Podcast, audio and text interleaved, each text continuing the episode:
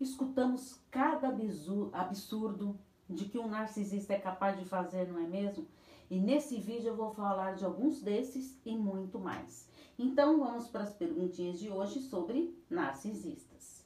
Primeira pergunta: são tantos absurdos de atitudes dos narcisistas que escutamos que choca cada vez mais? Bom, existem vários absurdos que os narcisistas cometem.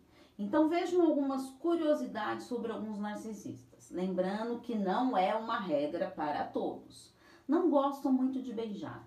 O beijo é a maneira de conectar com o outro, mas ele não quer essa conexão. Então, muitas vezes, camufla o desejo de punição e sadismo do, do narcisista.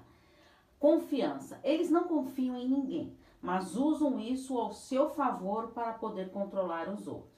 O sexo é usado como uma ferramenta de pura manipulação para prender cada vez mais a sua vítima. Criar personagem. Cria uma personagem de ser uma pessoa maravilhosa e encantadora, fingindo esse papel. Datas comemorativas são datas traumáticas e ruins para a vítima, pois não suporta a felicidade do outro. Assim, acabam criando momentos de dor para suas vítimas nessas datas, certo? Segunda pergunta: não consigo me controlar para não stalkear o narcisista. A vítima, quando não está mais com o narcisista, ela alimenta sua necessidade e desejo de aproximar-se desse narcisista, que a maneira que encontra para isso é ficar stalkeando nas redes sociais. Com esse movimento, o narcisista ele fará de tudo para se aproximar da vítima, observando, monitorando, disfarçando de zelo e assim atinge seu objetivo. E a vítima passa a dar satisfação para ele. O bloqueio é fundamental para assim encerrar essa etapa, etapa dolorosa. Terceira pergunta: Como fazer o narcisista entender que não o ama mais? O narcisista fará de tudo para estar em evidência para a vítima, mesmo que depois do fim do relacionamento. O ideal mesmo é ignorar, mas o desprezo é a pior coisa que pode acontecer para o narcisista.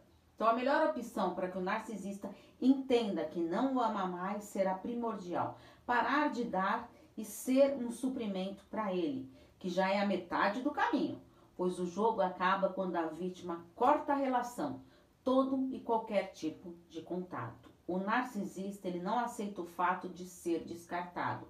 Sendo assim, fará de tudo para destruir a sua vítima. Quarta pergunta: por que o narcisista finge que está tudo bem e quer mostrar para a vítima que são felizes? Uma característica muito marcante do narcisista é criar uma personagem. Lembra dos absurdos que eu falei? Principalmente nas redes sociais. Eles não sentem a felicidade, mas criam um ambiente para mostrar momentos felizes pois assim está sempre controlando e iludindo a todos. Mostrando nas redes sociais essa felicidade, fica mais fácil e provavelmente de atrair mais pessoas. Quinta pergunta: por que chegamos a agir iguais aos narcisistas e ter atitudes parecidas?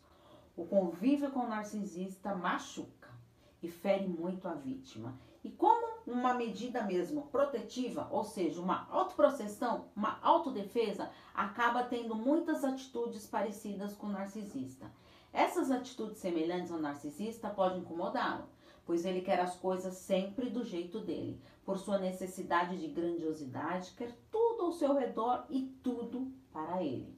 Ele sente-se em destaque e poder.